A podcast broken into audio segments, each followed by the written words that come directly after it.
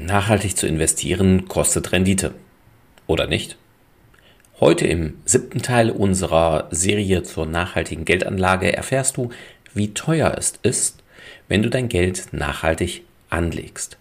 Ob du auf Rendite oder Gewinnchancen dadurch verzichtest und wie du bei allen Anlagen richtig Kosten sparen kannst. Los geht's!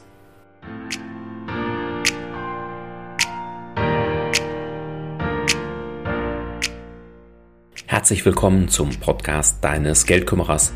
Werde finanzschlau und erfahre, wie du dein Geld clever und entspannt arbeiten schicken kannst, direkt in deine Ohren von und mit Christian Schneider, deinem Finanzschneider und Geldkümmerer.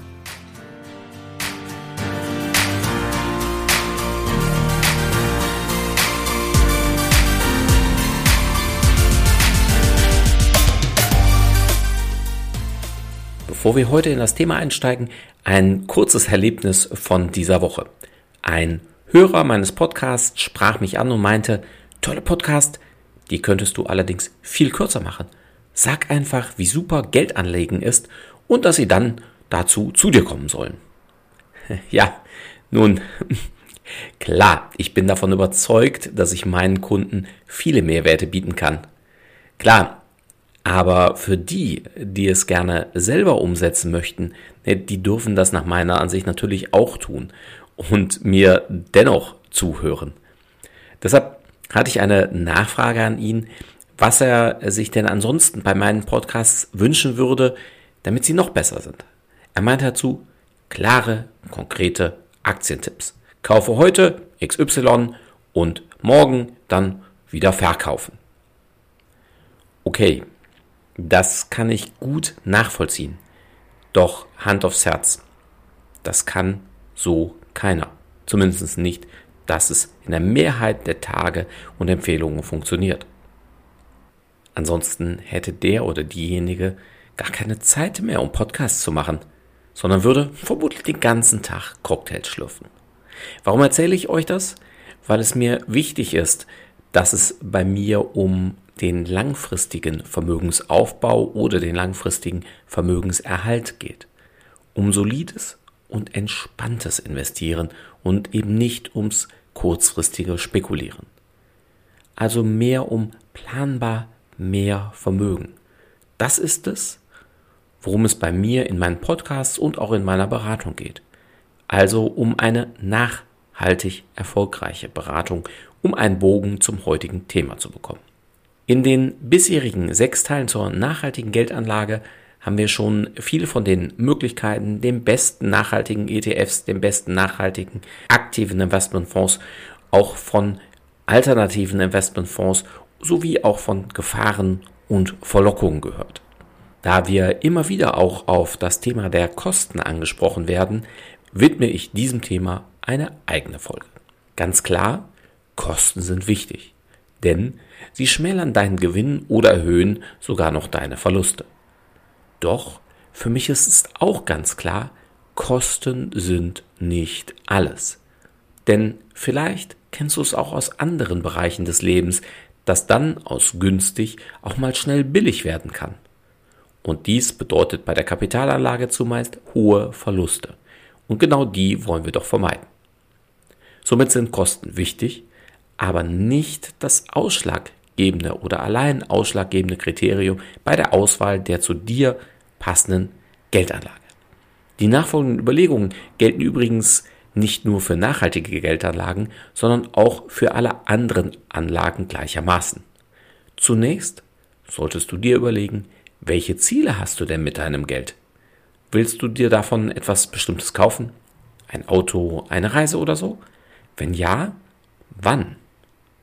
Willst du das Geld ansparen, beispielsweise um dir in einigen Jahren eine Immobilie davon zu kaufen oder das Geld zumindest als Eigenkapital dafür einzusetzen? Wenn ja, wann planst du das ungefähr? Soll das Geld einen Teil deiner Altersvorsorge ausmachen? Wenn ja, benötigst du dann alles Geld zu einem bestimmten Stichtag, zum Beispiel zu deinem 67. Lebensjahr? Oder geht es dir vielmehr darum, dass du in der Rentenphase Auszahlungen aus deinem Depot bekommen kannst, der Großteil der Anlagen aber noch einige Jahre länger investiert bleiben kann. Oder ist Geld vielleicht für dich Selbstzweck, weil du wie Dagobert Duck im Geld im wahrsten Sinne des Wortes schwimmen willst? Denn je nachdem, was du vorhast und wann du dein Geld brauchst, empfehlen sich teils völlig unterschiedliche Anlagestrategien. Was hat das jetzt mit Nachhaltigkeit und den Kosten zu tun? Sehr viel, denn wenn du die falsche Anlagestrategie hast, also in die falschen Anlagen, für dich die falschen Anlagen investierst, kann dich das erfahrungsgemäß extrem viel Geld kosten, selbst bei vermeintlich günstigen Produkten, weil sie einfach nicht zu dir und deinen Zielen passen. Wenn du jetzt also zunächst deine Anlageziele, deinen Anlagehorizont und auch deine Risikobereitschaft klar vor Augen hast und du in nachhaltige Geldanlagen investieren möchtest, frage dich, wie grün sollen die Anlagen denn sein? Du weißt, ich habe auch in den anderen Folgen schon oft von hellgrünen und dunkelgrünen Anlagen gesprochen, zum Teil auch von grünen angestrichenen, aber die schieben wir mal direkt zur Seite. Wir wollen um echte, nachhaltige Geldanlagen hier ja sprechen. Und genau darum geht es, auch in der Unterscheidung, ob du hellgrüne oder dunkelgrüne Anlagen möchtest. Hellgrüne Anlagen, die zumindest keinen großen Schaden im Bereich der Umwelt oder im sozialen Bereich anrichten, kannst du beispielsweise günstig über ETFs abbilden. In diesem Fall kannst du somit nachhaltig investieren und es kostet dich eben kein zusätzliches Geld.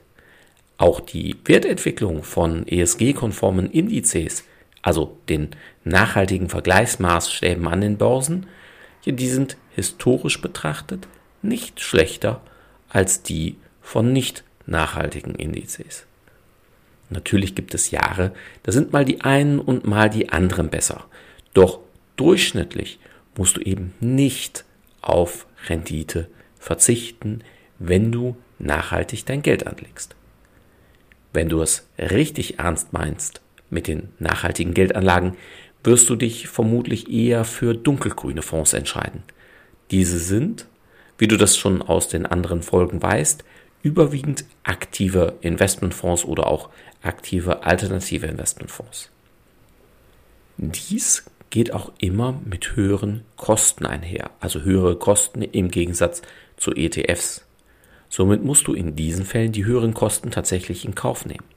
Doch viele neue Kunden, die zu uns kommen, haben bereits von ihren Banken und Sparkassen oder auch zum Teil freien Finanzberatern Fonds im Depot, die sind zu über 95 Prozent aktive Fonds.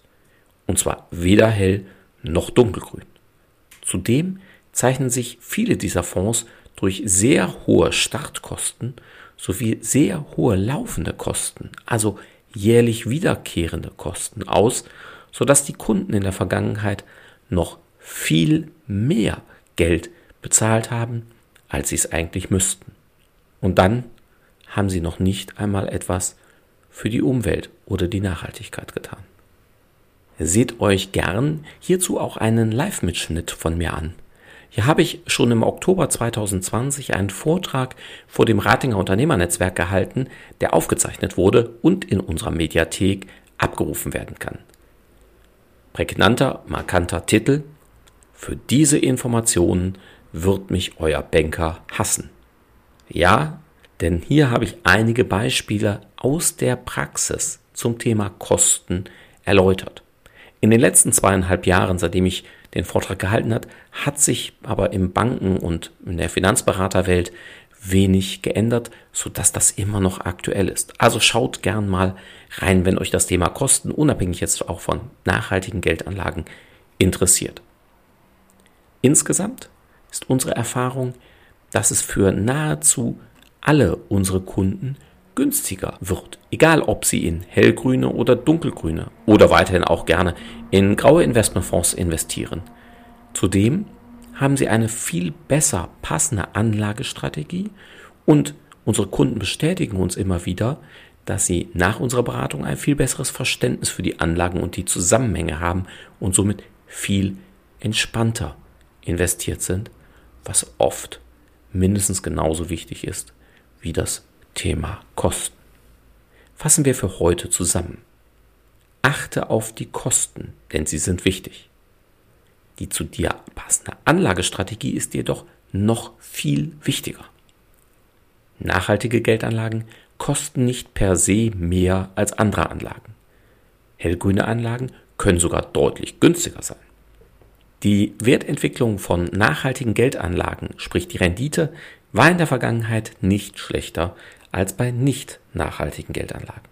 Zwar ist die Vergangenheit keine Garantie für die Zukunft, jedoch spricht vieles dafür, dass es auch zukünftig so sein wird.